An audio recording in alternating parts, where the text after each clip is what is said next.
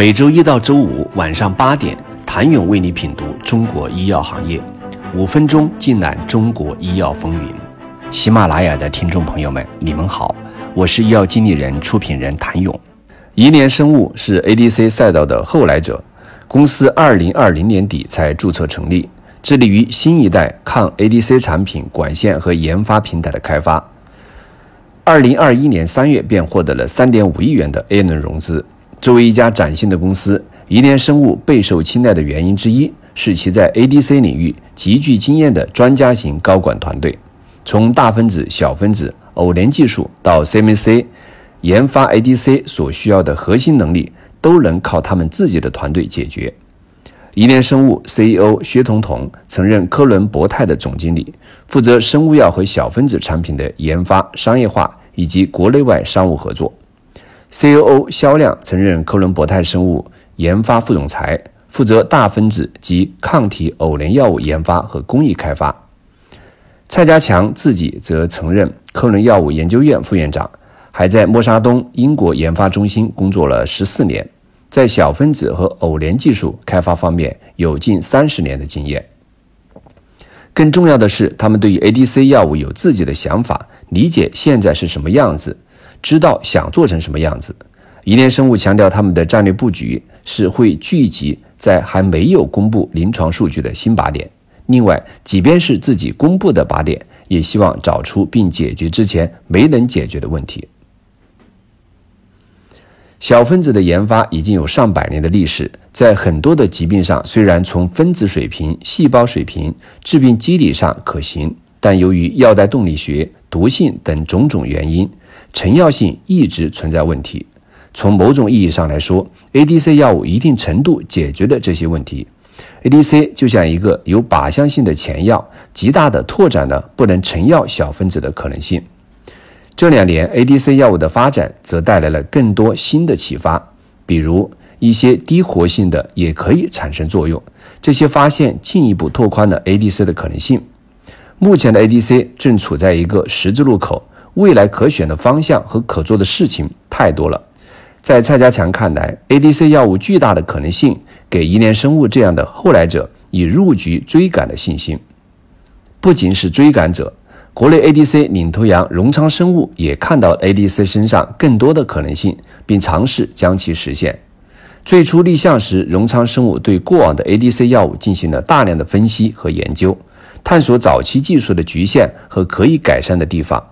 房建明把目光定在抗体上，荣昌生物开始一系列药物筛选，把当时能够找到的几乎所有的抗体与连接子和小分子进行组合，选择所有模型中最好的。房建明强调，整个过程中并非简单的拍拍脑袋，而是在大量临床试验的积累下完成的。一场场试验为荣昌生物提供数据支持的同时，也验证了更多可能，做出了很大的改进的。维迪西妥单抗 ADC 在尿路上皮癌的优势渐渐显露，在最新公布的临床中，已针对 HER2 阳性晚期尿路上皮癌取得了百分之四十到五十的客观有效率。该适应症先后获得美国 FDA 和国家药监局授予的突破性疗法认定，上市申请也获 CDE 受理，有望成为首个靶向 HER2。治疗尿路上皮癌的 ADC 药物。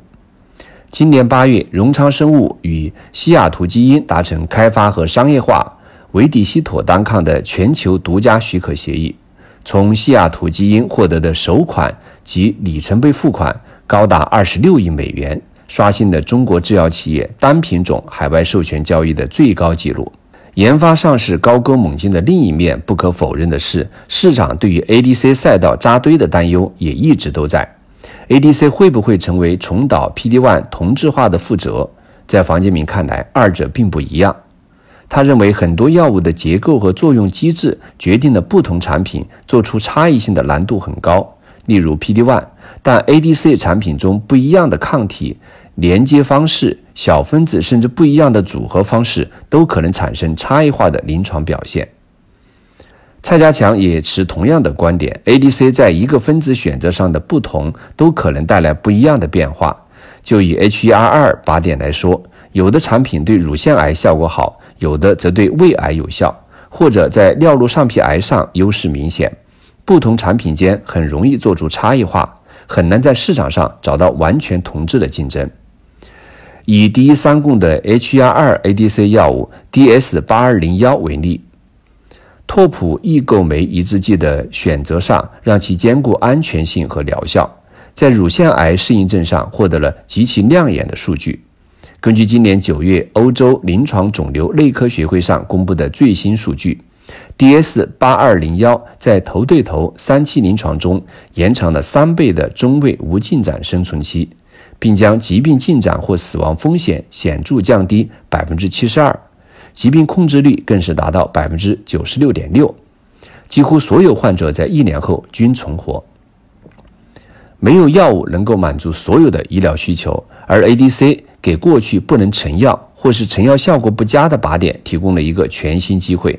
企业完全有可能找到有自己特色的发展方向和相应的空间。未来或许将会形成 ADC 药物的生态，当然，这也意味着 ADC 还有更长的路要走，需更大的范围去探索，其中少不了会遇到很多失败，但是最终一定会有一部分脱颖而出。几乎可以肯定的是，唯有真正的创新和实力的企业才能穿越周期。谢谢您的收听。想了解更多最新鲜的行业资讯、市场动态、政策分析，请扫描二维码或添加医药经理人微信公众号“医药经理人”——医药行业的新闻与资源中心。我是谭勇，明天见。